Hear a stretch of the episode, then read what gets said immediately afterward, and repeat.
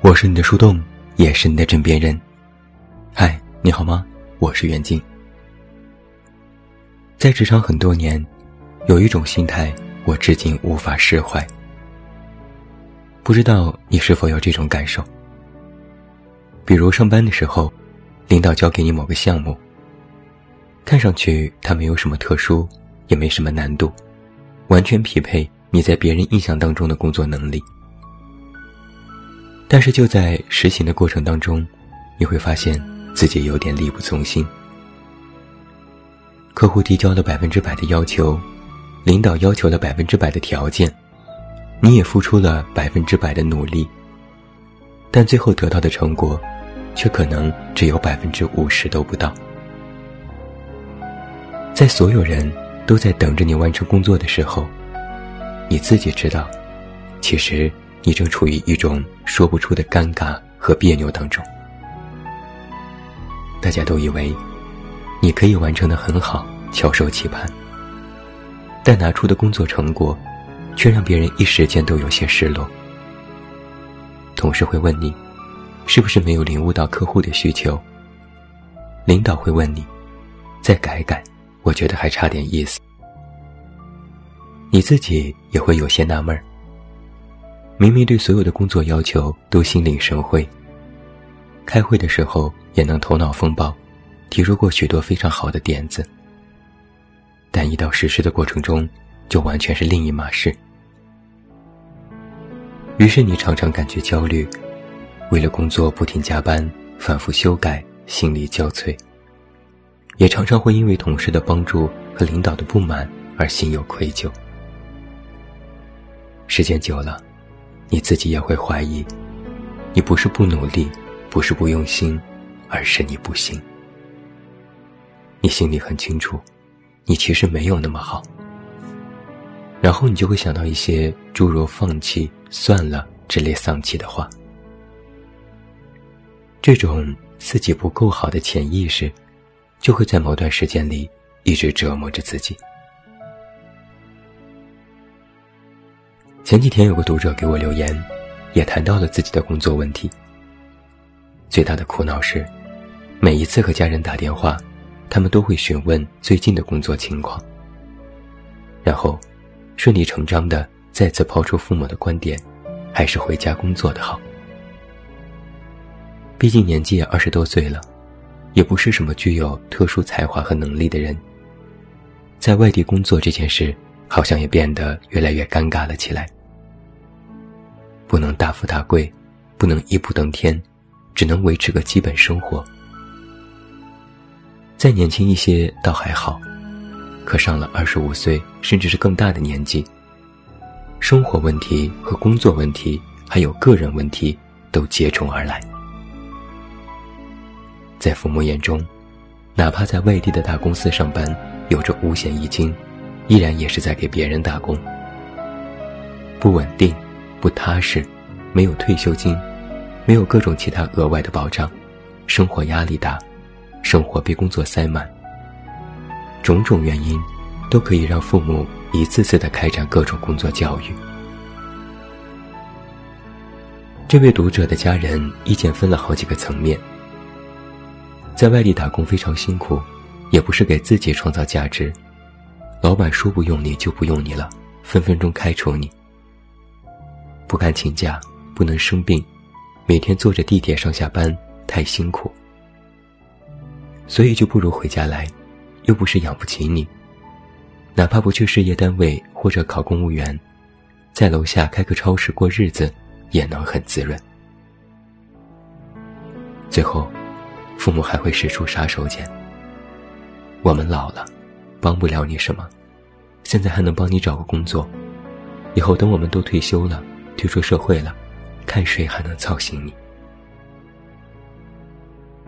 换做之前，读者还能把这些话当做耳旁风，但近一年以来，他其实也有些动摇，因为父母的话其实也有道理，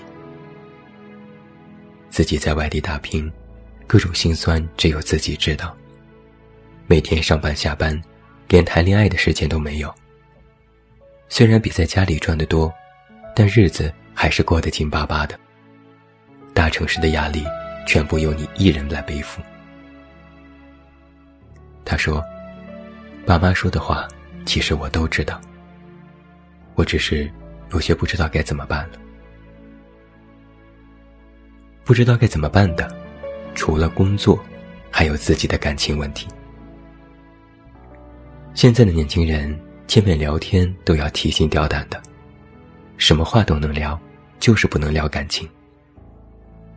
一是自己常年单身已成习惯。”没有办法面对一桌子秀恩爱的人坦然接受，每天做个柠檬精的滋味其实也不太好。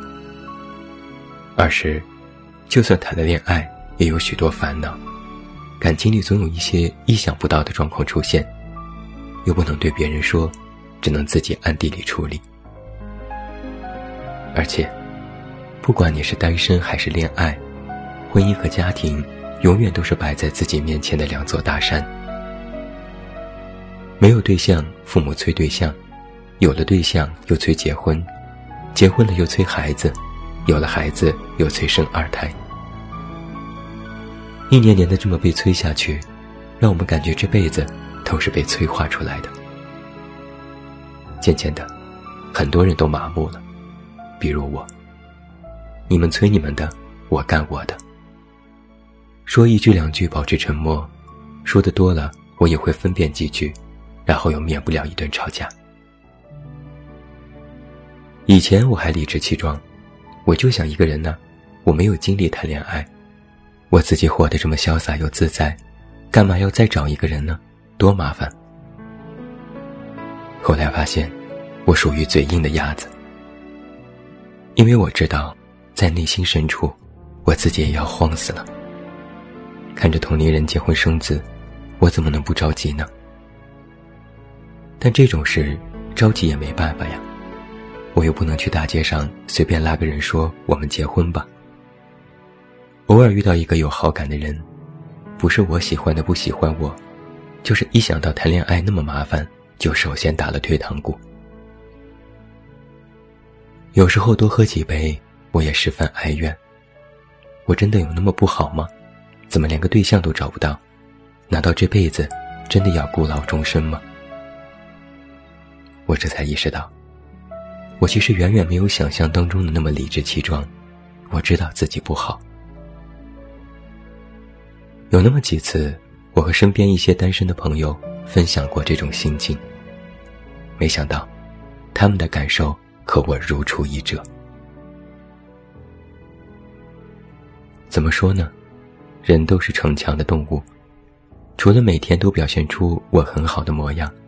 还特别愿意展现出我很棒的自信一面，每天给自己加油打气，我没那么糟，我没那么差劲，我其实也很好，我最少也有八十分。在面对别人的不理解和指责的时候，我们第一意识也是对抗和辩解，不愿意第一时间就承认自己的无能。我们总是在很多时候。选择做了一个虚张声势的人，说着我很好，就认为自己很好，然后在深夜里偷偷听首歌都能哭泣；说着我很棒，就认为自己很棒，然后在丧的时候再哀怨自己一事无成。人呐，在一些时候就是活得这么不真实。但是难过的时候，自卑的时候。负气的时候，丧的时候，自己真的一无所知吗？